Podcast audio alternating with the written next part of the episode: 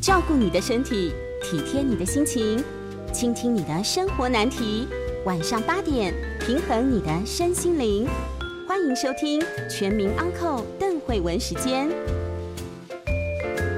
欢迎收听邓慧文时间，我是邓慧文。废话，我也是念到这种，我觉得有点废话。然后今天的来宾是吕秋远吕律师，是邓律师你好。我每次听到我自己在主持那个吕秋远时间，说大家好，这今天是吕秋远时间，我是吕秋远，我也觉得这这不然呢？所以我觉得真的，难道我是金城武吗？不可能嘛，应该不会有人这样想吧？偶尔啦，应该是只有你这样想。好，我们今天就是要来谈哦。快要过年了，是那过年的时候会有很多家人聚在一起，可能也会有很多亲戚朋友聚在一起啊。那聚在一起的时候，很多就是像我们刚刚这样讲废话、嗯，扯话、烂话。好，那你要用什么样的心情去应对？尤其是这个家人里面有很多平常不能讲的问题。好，我今天特别要来请教吕律师，因为吕律师平常在为大家写文章解惑。好。好像所有的夫妻问题到他那边都可以看得清清楚楚。我们今天就来考验一下，好有没有都看得清清楚楚。首先问题一是这样子啊，好，我们苦主一是这样，他说他其实哦，这这半年来都一直觉呃有察觉他先生有点怪怪的，嗯，好，那他有一次就说，哎，我有看到你下班的时候载了一个女生往不是回家的方向走。当然呢，在一个女生还回家路上。说的也是，那就糟了。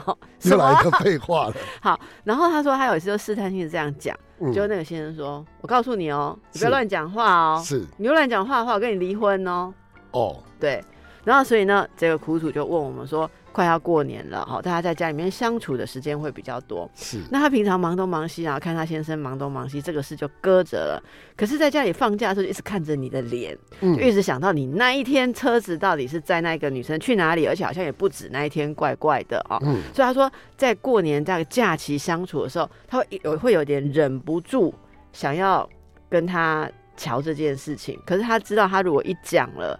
可能他现在就会非常生气，然后呃，万一没有什么的话，他在这个家里面的地位就完全没有了。好，你来劝劝我们这位想好多，我跟你讲，第一个是这样的啦，哈，我通常大家问我一个问题的时候，我不会先看问题的本质，我会先问他你要什么。那当然有一些人在叙述的过程当中，他就会挑明他要什么。可是许多人，当我问这个问题的时候，他反问我一句话说。对哈，我要什么？我的意思是在这个案例里面，呃，大家过年要相处大概七天左右。这七天其实跟呃一般的相处有点不太一样，是就算出去玩也是七天，大家都在一起，你也不太有什么借口说我要加班，老板临时找我去，除夕还找你去，初二还找你去，不可能嘛。所以你被迫一定得要跟另外一个人在一起。对。这么长的时间，通常之后就是离婚潮，因为觉得好痛苦。我终于发现有哦，所以在这种情况之下，我我觉得第一个问题应该是，爱情就像咳嗽一样是藏不住的。那对他来而言，他到底是不是察觉到先生有了新爱情？就是先生婚内恋爱，他婚内失恋，有没有这回事？先生婚外恋爱，婚内他跟别人恋爱。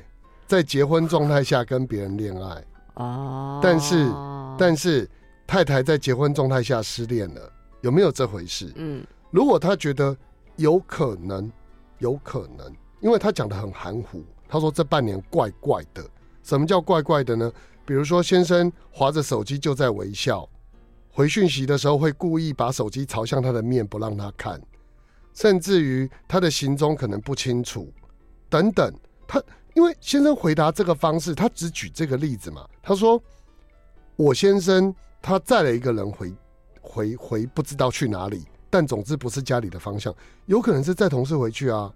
那其实先生只要回这句话就好，说我今天下班，我刚好载我同事回去。好，我我补充一下，他显然知道就不是这样啦。对，就不是只有这样。好，如果不是这样，他甚至可能知道这个人是谁。那当你确认了。婚内失恋或即将婚内失婚的情况的时候，因为先生已经开始会勒索你嘛？什么叫勒索你？他直接跳底线，一般是这样。如果你再这样问下去，我就不跟你讲话了。或者是下一句是这么爱问，你要吵是不是？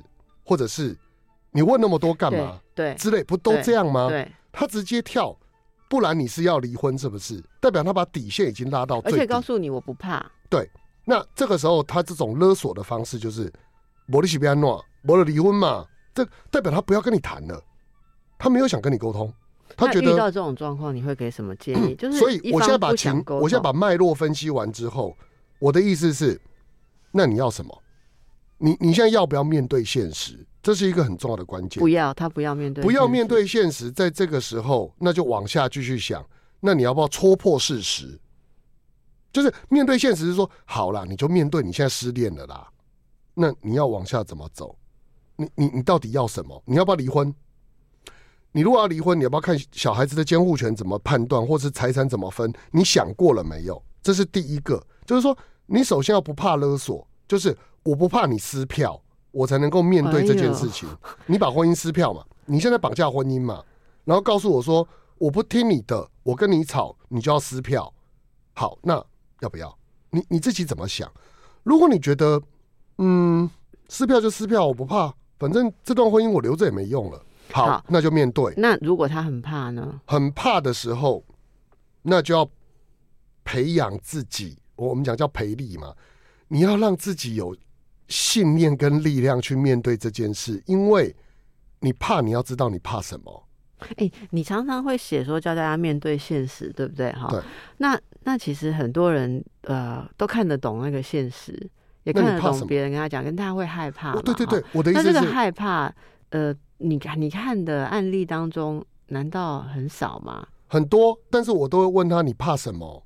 呃，我我觉得所有的问题，其实这个东西都要问自己：你要什么？你怕什么？嗯，那他怕的可能是生活的改变。大部分人都是说，我提了就会变了，因为我不提，起码这个现状还维持着。那他会给我零用钱。他会给我家用，我看得到孩子。我提了，我可能什么都没有，或者是也不见得什么都没有。但我的生活肯定要变化。比如说，我要搬出去，或者我会跟他一直吵。那这个东西呢？其实如果自己回答不出来没关系。我觉得你就放着。什么叫放着呢？呃，我我常讲一个故事，是有一个人在问，呃，一个。师傅说：“师傅，师傅，我觉得我心里很痛，可是我一直放不下，怎么办？”那师傅呢，就拿了一个茶杯给他，空的，然后接着往上加热水，一直加，热水烫到一个地步，他哇，手放了，杯子掉了，破了。那他就跟说：“啊，师傅，不好意思，这个热水太烫了，我好痛。”哦，对，痛了你就放下了。嗯，你还不够痛，也就是说。当你看到他载着他的时候，你很痛，但因为其他的东西 balance 平衡以后，你发现拿着比较好。对，这要改变，我我宁愿忍住，因为我要我要维持我现在的现状，我不敢变，所以好吧，很痛，但我忍着，那没关系，那你就忍着吧。人生是这样，你我我最近其实常有这种想法，你不要尝试着要逼自己往哪个方向去走。你心还没定下来，你就这么走，那不要一直去想说，那我这辈子就这么过了吗？你有想到就好。那等到有一天你突然想变了，你就会变了。哎，你现在是不是比较有体会人世间的这个软弱跟痛苦？好像我比较柔和一点，好像对，真的就比较柔和一点。对，对我相信他听了会觉得非常的安慰，这样就连吕律都跟他说没关系，照自己的速度来。对你，你就是你，你想走你就会走了，你不想走。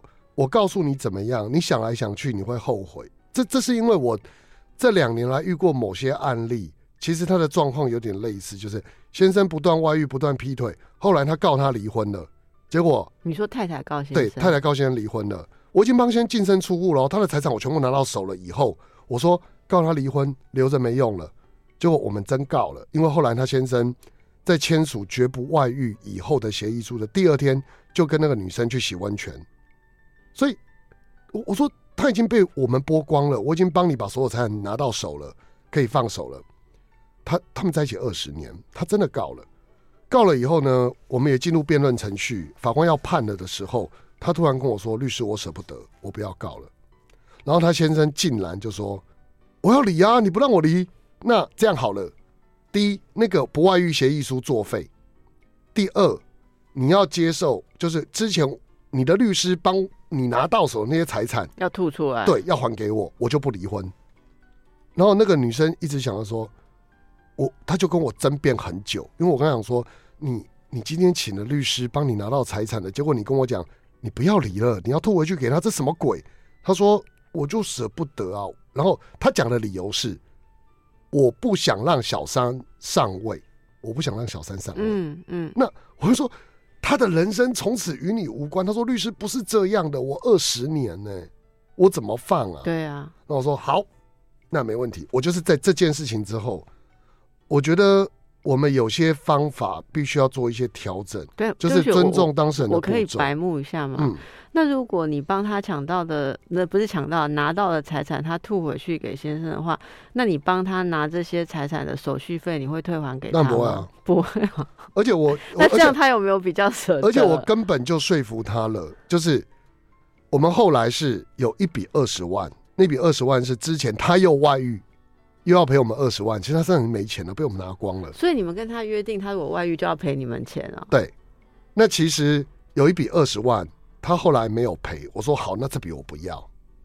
那拜托你不要离婚，好丢脸，你知道吗？就是你告了，然后跟对方说好了，不要离婚。我我后来也是同意啦。可是我觉得没有你同意不同意啊？你只是帮人家办事啊？No no no no no，干嘛你同意不同意？呃，找我打官司的人，通常对我来说，我我就是他，他就是我。我会在整个诉讼过程当中。不断的告诉他，在我看了那么多的案例，我一年至少处理五百多件，就是这些咨询啊，这些就是看了五百多对夫妻。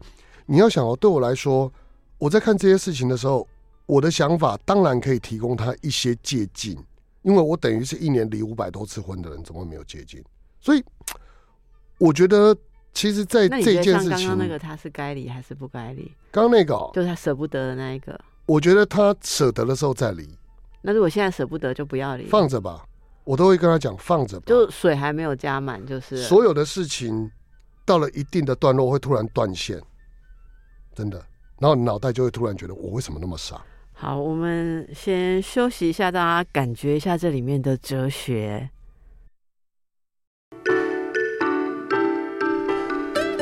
好的，回到邓慧文时间，和我在一起的是吕秋元吕律师哦。哎，吕律，你那个现在都还有回就是网友的问题吗？有啊。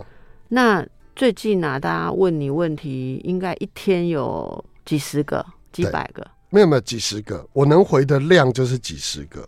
那你如果回了，然后对方又来来回回，他也不赞成你说的，或者可是就是无性繁殖嘛，就会五十个变一百个。对，那你都会一直持续这样子回啊？会。哇，真的是很不容易哦。那你有这么多的时间啊，哈，为什么不去做更有意义的事？应该这么说好，我觉得通常会把自己的想法想跟陌生人说，应该会有他已经到了这个杯子有点烫的地步，然后他又不知道找谁讲，嗯，所以他莫名其妙就找了一个陌生人，打了一大串文字，可能一千字，可能三千字。第一种情况是。他想要透过叙事疗愈的方法，让自己回复他的状况。一边写，他其实一边是可以得到一些启发的。所以写完之后，他说：“律师，即使你没回应我，我现在也大概比较释怀了。”结束，这是一种。他没有要答案，他只是就像我们到了庙里面去跟神明诉说我们的委屈，讲完之后，其实我们心情就好一点了。神明可能不会给你答案，他就坐在那里什么都没讲，但你一样得到了答案。第二种情况是他真想答案，那这时候呢，你就可以透过引导的方式。其实我觉得每一个回答问题都在练习，呃，还有磨练自己的心智跟呃练习自己在帮助别人的过程。当他丢一个问题回来，你会先问他你要什么？那他如果告诉你我要这个，那你就会跟他讲说，可是你做的事情跟你要的东西是不一样的，或是你。现在要的东西，你有多少证据或者多少的东西可以支撑你可以要这个东西？你透过这样的回答，他其实慢慢自己也会理解。那有些人走着走着就散了，就是他问你问题的时候问一问他就断线了，不见了。隔了两年，他会突然说：“律师，那个问题还在，但是我已经想清楚了。”或者说：“谢谢你那时候跟我谈那两句话，可能什么对我影响很大。”对对对，类似这样，这样就好啦。我我觉得许多来问我问题的人，嗯，其实他的想法就是他只是想要在那个他即将溺水的时候找一个呃。木头可以扶着。那我问你一件事啊，嗯，你在回答问题的时候，你对于你自己看这些事情，认为应该如何是如何，不是如何，你都很有把握吗？我觉得以我的设身处地的角度去思考，如果我是他，我会怎么做？综合法律上的见解，我可以做出一点点的判断。我举个例子，比如说有一个二十八岁的女生跟我说，她现在 回家。妈妈都还是会管她几点回家，然后都会跟她要生活费。那请问她可不可以？她要怎么办？那我就会问她说：“你为什么不搬出去？”她就会说：“因为我觉得妈妈这样很孤单。”我说：“好，那你就权衡这两个之间的价值。你觉得妈妈很孤单这件事对你来讲很重要，可是你同时要付出被管的义务。”还有就是，你可以不必付房租水电，但你同时要付生活费，请你评估在哪一点对你重要，那你就去做选择。我不会跟他说，就是我不会跟他说一套说你要孝顺呢，或者是你要不孝顺呢？不，我会跟他用一个嗯界限的关系去分析，你跟这个人之间是有界限的，你为什么把这个界限打破之后，告诉我界限破了？那你是不是应该把这个界限修补回来？思考清楚，你到底要什么，不要什么？我的意思是，当我在回答问题的时候，类似都是这样的逻辑。我会先把界限解释清楚，说你为什么要这样？你可以不用这样的。那如果你还是坚持要这样，你的为难的地方在哪里？那透过一来一往，然后他自己去思考，嗯，他最后面就会做出答案。嗯，那当然有些比较奇特的，比如说我曾经遇过一个吉隆坡的网友。他跟我讲说：“ 律师，我现在在新山工作，可是吉隆坡什么什么机会，我到底要怎么样？” 其实我跟你说哈，像这一类型的答案，他在他的问题里都已经讲好了。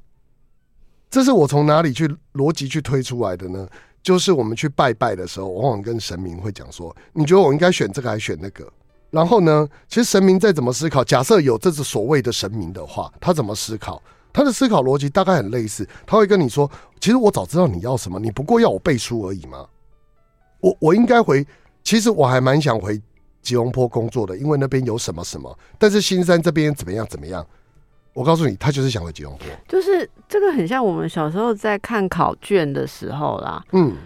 你知道，有时候真的没有念书也会考得很好，是因为如果你很可以很仔细的读懂那个题目里面的意思，你其实可以猜到应该是什么答案。我们两个都是聪明人，都知道。不是，我是真的说一二三四，有的人就是很会猜。我不是说我啦，但是我知道有的人就是这样。一二三四，你大家可以看到哦，嗯，如果是二，应该也会是三，所以二三都不是。你该不会北一女给你的训练就是这样吗？北女给我的训练，训练就是可以知道题目就看出答案。哦，比这个多太多了。开玩笑，北女的训练比这个多太多了哈。那其实刚才讲的这个，我觉得最有意思的地方哦，就是这就是你的工作跟我的工作不一样的地方哎。嗯，其实我蛮羡慕你可以就是纯然用理性去，就是跟他谈的时候谈理性，因为我其实遇到的。这一类的案例啊，他们谈到这里之后，接下来都会很直截了当的说：“我不要做选择，你不要做选择，那你就继续痛苦喽。我也不要痛苦，我也不要妈妈管我，我也不要妈妈孤单，我也不要妈妈难过。嗯，哎，啊，我也不要搬出去住，可是我也不要被限制回家的时间，就就是这样。”那这时候这个话题就无法继续了。但是我们就是必须在这里面继续。不不不不不，那你就会告诉他说痛了，你就会放下了。哦，我们我们这样讲也没有用。他就是说我每天都很难。没有关系，我们就继续赚咨询费，反正他会继续来，你就重复的听他抱怨，抱怨到有一天他就会突然豁然开朗。这是我们刚上一段节目断掉的地方，就是说，我觉得其实人呢，在很纠结的状态的时候，你要他做选择。我们从刚刚第一个。我们一开始提的那个案例里面，他知道他先生外遇，但是他没有办法做选择，他不知道该不该戳破，不知道该不该跟他摊牌，甚至过年到了，他竟然或许连面对他的勇气都没有。当这样的情况的时候，你要不要强迫他去摊牌？不要啊，没有办法，都不要啊。所以，所以我跟你说，你让我说一下，刚刚你说的那一段过程，或者说你在那边回信来来回回，这里面做的一件很重要的事情是。他现在没有办法做选择，是因为他现在缺乏了做选择需要的一些东西。那就放着吧，例如勇气啦、自信啦，或者说甘愿啊，种种的。可是在这个过程当中，你说有时候是放着，可是有时候他找到一个人，像你说来来回回讲重复的话，那对他是有意义的。嗯，因为在这个过程中，他感觉到他的问题可以被一个人陪伴，所以他是重要的。对，所以他就会他会在这边感受到一种价值感。对，那或者是说。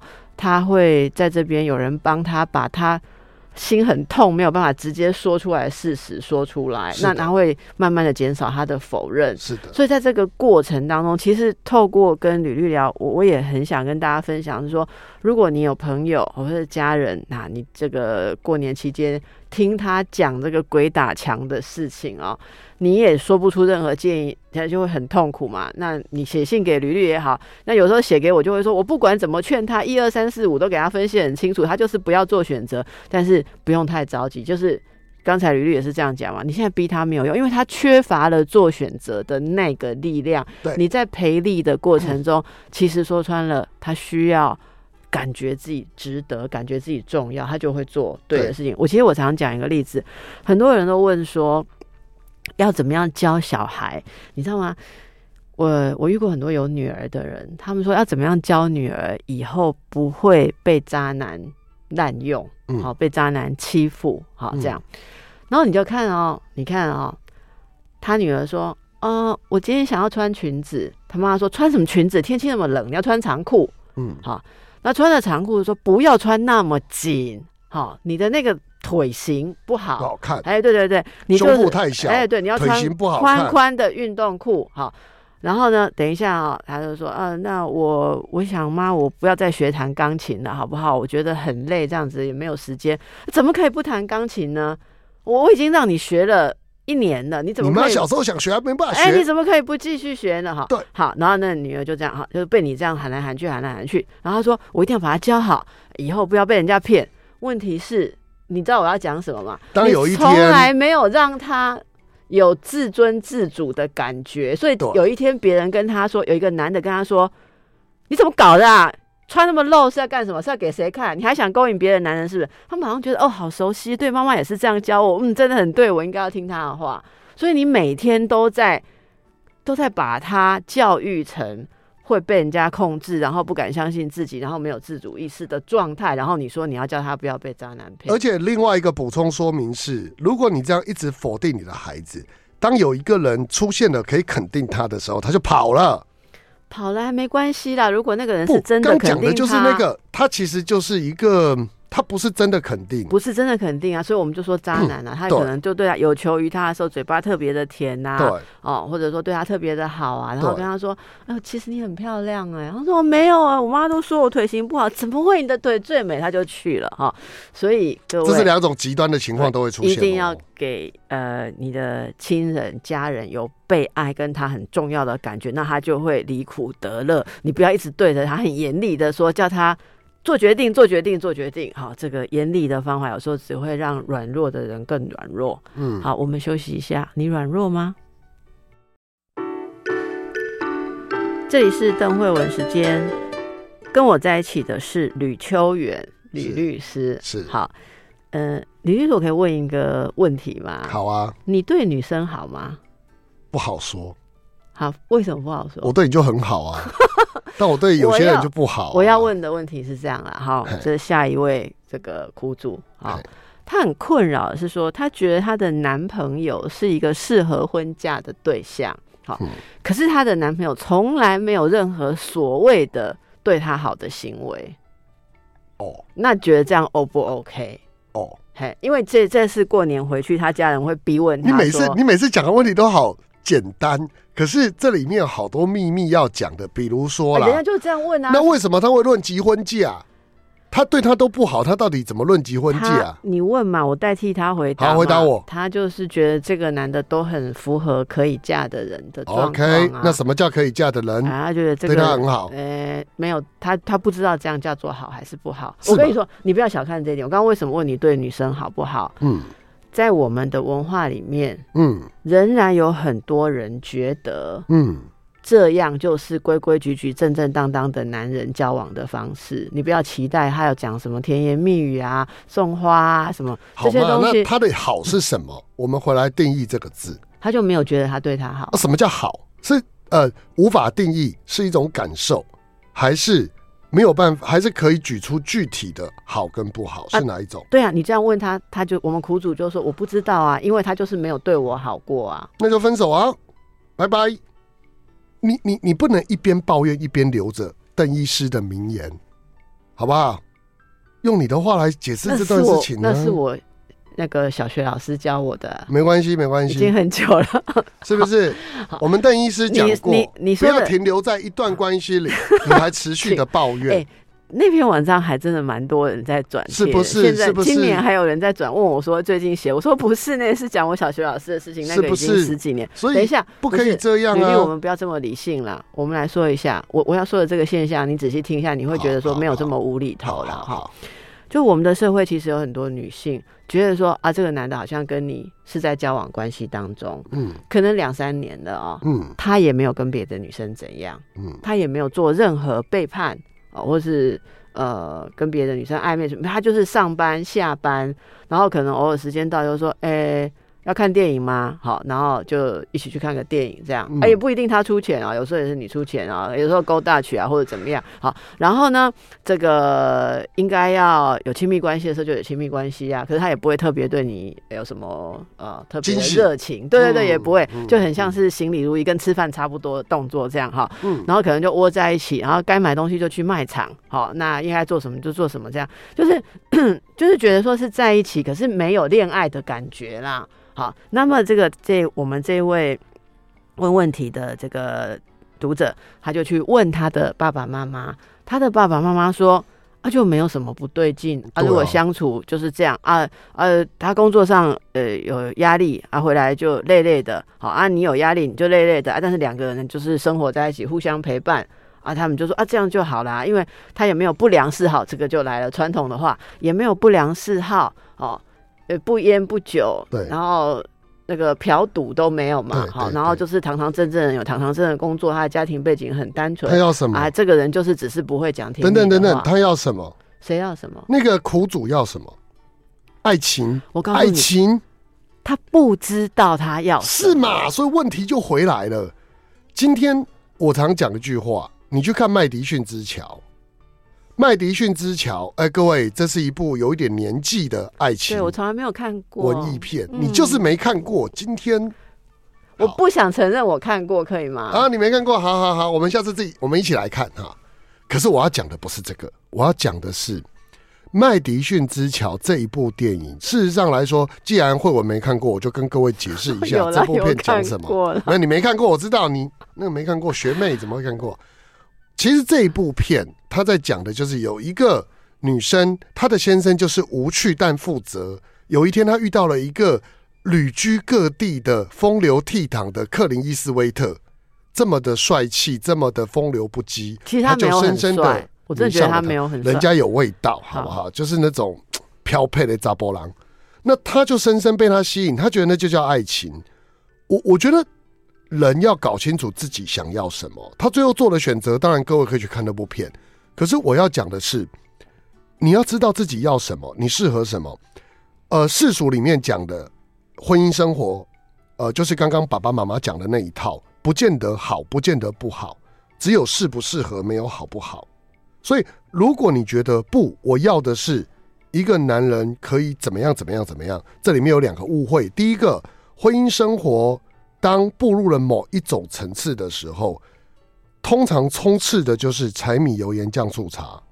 那这种东西你要去改变它，要有一些生活情趣，必须要两个人都有兴趣。但有一些男生是没兴趣的。如果你是属于女生也没兴趣。对对对，如果你是属于那种有兴趣的人，那你就必须要在婚前想清楚，他就不是这样的人，你还要不要？好，那第二种情况是，好，等一下，我可以插嘴吗？你说。然后这样想完之后啊，就身边认识的男人没有一个可以嫁，可是又很想结婚，那怎么办？嗯，但是问题，你结婚的目的是什么？不，我我的问题是，其实我常会问人家说，那你结婚的目的是什么？你要有一个归属吗？不用啊，你撇开身份证配偶栏那一个，你们两个立刻去同居啊，不跟婚姻一样吗？你要结婚的目的是什么？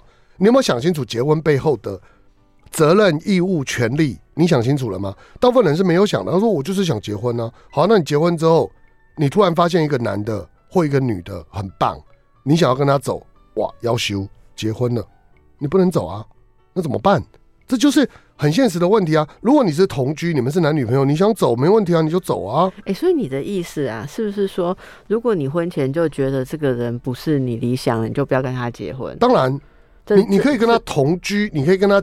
交男女朋友，可是我觉得这个事情有点更复杂的一个层次是，即便哦，你只是要同居，你只要当男女朋友，事实上来说，如果对方不是那样想，你也是在耽误别人的青春。那我再告诉你哈，就是为什么过年的时候长辈不是都会讲嘛，嗯，然后长辈就一直想要点醒，每年过年都想要点醒这一个我们这一位朋友哈，嗯，就会跟他说，你该长大了啦，哦，好，就是。就是不要老是在幻想一些偶像剧里面的爱情，哈，那他也有点自我怀疑，他觉得说会不会我期待的东西真的是不对的？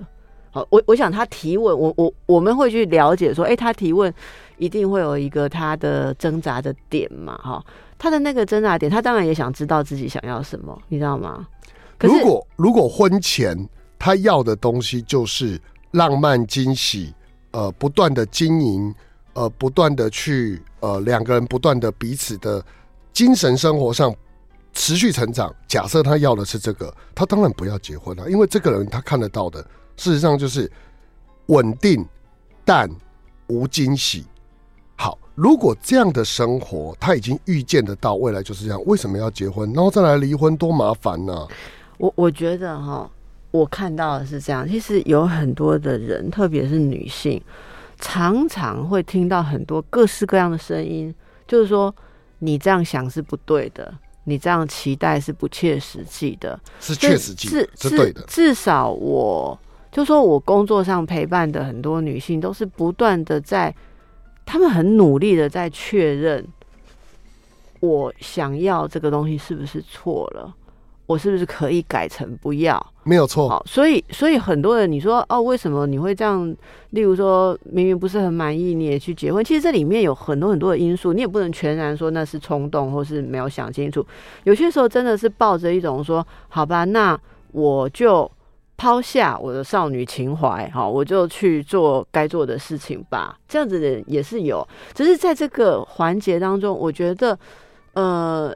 女性要找到自我，我我是觉得真的是一定要好好的找。可是这个找不是很简单可以找到事。就像我那一天，我我无意中在看，然后就看到人家引用那个蔡康永的一句话，他说：“哎，你有你有做点心嘛？对不对，你如果要做这个饼干，你要研究饼干；你要做舒芙蕾，你要研究舒芙蕾嘛，哈。”那你要做好吃的牛排，你要研究牛肉，对不对？你要做自己，你为什么不用研究自己？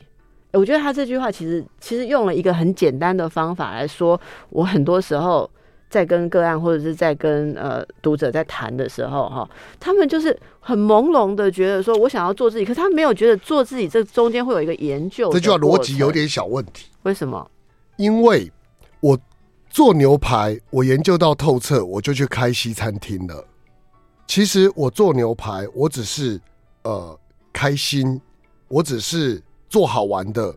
我甚至我不需要太了解，所以对我来说，我牛排煎的不会有西餐厅的师傅这么好吃。我做甜点也不会有西呃，就是甜点面包的师傅做那么棒。你还是会研究啊？不，我只是看了一下。基本的很粗浅的东西，我就啪啪啪下去做，步骤可能都不对。有些人连做自己，连看基本的步骤都不看。我们没有要做到，所以有三六九等人嘛。对，所以你说的，如果研究牛排研究到开馆子，那研究自己那就已经成为上师了那我干嘛。我们就没有到，大部分的人都不当上师所以我们我们讲的不是这个层次的事情。我认为他讲的，还有我所有感的，指的就是像你要做一个舒服人，你至少会 YouTube 看一下别人怎么弄，就只是这样而已，对不对？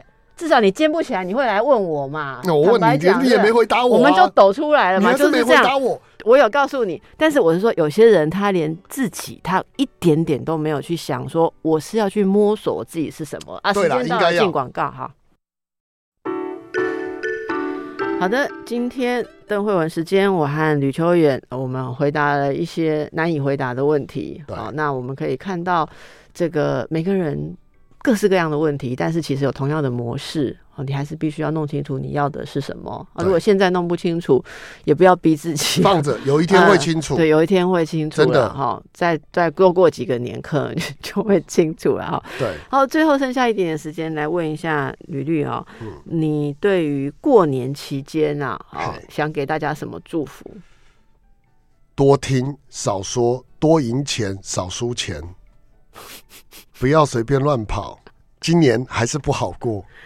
你看我做多务实，不是我要讲的是，其实过年对很多人来说最痛苦的一件事情就是，呃，回家要面对家里面的那些所谓的询问跟虚索。虚索，对。对我曾经有一次除夕夜的时候，大概前几年吧，那一天好像有一件事情耽搁了，所以我要回，嗯，应该说。呃，我比较晚回家，经过麦当劳的时候，除夕十二点出头，我看到有一堆人还在麦当劳里，一个人或是两三个人，有有坐着。嗯，他为什么不回家呢？因为好烦哦！我为什么要回家？我可能钱赚的不够多，我可能现在婚姻不顺，我可能孩子不乖，我可能身体状况不好，我可能赚没有多少钱，我要回去包红包。你们这些人，我回家要干什么？我回家会开心吗？你们都说是关心我，但讲的话都是：哎呀，今年还没被裁员吧？小孩子乖吗？功课好吗？身体有没有好一点呢？你老婆有没有听话啊？你先生有没有听话啊？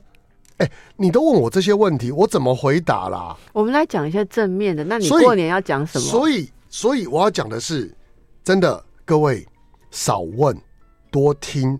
少说好啊，那照你这样讲啊，就是照你的这个 guideline 的话，过年就安安静静，然后菜端上来都没有人讲话，不是不行嘛？讲一些，你要讲一些，讲一些风花雪月，你要跟大家讲一些可以讲的话。可以讲的话就是多，你可以多讲讲自己来，我们来过年，来来来，我们跟嘉璇来过年，来来来来，大家一桌摆，那现在要聊什么？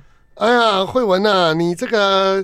呃，最近有没有什么有趣的个案？我们聊聊吧。你看，讨厌讲工作，你看我就不舒服了。我们是怎么样？我们就聊天呢。对，我要讲说，慧文啊，最近你家女儿乖吗？啊，就不喜欢。对不对？对不对？对不对？更啊，问个案跟问女儿不是一样，个案不一样是别人的事。怎么会？我不是这样想的。不不不，我的意思是。我们，你你随便掰一个故事给我无所谓，其实我不在意。你要讲一些好的，来换嘉璇啊，嘉璇过年讲什么来？他不知道讲什么，你不要害他啦。不会，人家讲。我跟你讲，我跟你讲，过年就是聊点风花雪月，聊点。我刚刚讲那个个案的意思，是不是叫你真的把个案秘密告诉我啦？是说你可以讲一个说，我跟你讲，我最近遇到一个很好笑的事情。我现在就是提醒大家不要讲到工作。因为有人工作顺，有人工作不顺，有人讨厌工作。对，像我觉得过年我们坐下来，我们只要说哇，你今天领带很好看，这样就好了。那接下来，然后谢谢谢谢，在哪买的？哦，我们在某某百货我也不会问在哪买的，因为在哪买的也很失礼。是吗？是吗？说这条领带很好看哦。然后那个会问啊，耶诞节那个谁送你礼物啊？为什么？就你你的问题就是有带有评价性。那我耶诞节就没有人送我礼物，我要怎么办？如果这样的人怎么办嘛？所以你要这样，我跟你讲，你说你说少问什么，多听嘛，对不对？应该还要再加上一个，就是你就聊些没有重量的事情。OK，拜托，没有重量。我说的刚刚是你，我才问你有没有什么别人的话，我就不会问。但是我觉得还有一个好方法啦，哈，我觉得其实好好的去。呃，享受，享受，你还有人可以坐在一起，这样子的心态啦。好啦，好，然后我在最后跟大家分享听到的一个关于照顾自己的故事啊。嗯，如果啊，这个故事是这样说的哦，就是说这是应该是呃一个日本的老师在教这个禅，哈，他呼吸禅禅。他说：“如果有人在你的房子纵火，你的房子着火了，你第一时间是去追纵火犯，去质问他，去绳之以法，不是？你第一时间是先灭火。对，所以如果有一个人惹你生气，嗯，你第一件应该做的事情是照顾你那着火的心灵。”嗯，着火的内在啊，而不是第一时间去对着对方想说你真是可恶，你为什么要问我工作的事情？你为什么要问我领带什么牌子？明明知道我去年是带这条领带，我已经十年没有钱买新的领带。你不要先去往那里去钻，你应该先回到照顾自己。呃，我如何可以不在这些点上？让自己被伤害，然后如果你放了自己已经平静了，事后你要拿那个人怎么办？可以，哦，你可以拿他怎么办？你要教训他，你要去跟他呃怎么样的拉锯，那个是后面的事情。所以这个是让大家把自己放到前面一点。很多人其实，在争执当中都是把自己放在最后面，然后一直在被人践踏，可是一直也没有办法改变了。哈，希望今年过年大家可以顺遂一点。我讲，对对对对，你可以，你有，你可以讲一分钟，你可以讲一分钟，我只讲两个。这叫顺心。其实今天的主轴，今天的主轴，记得顺着自己的心意走。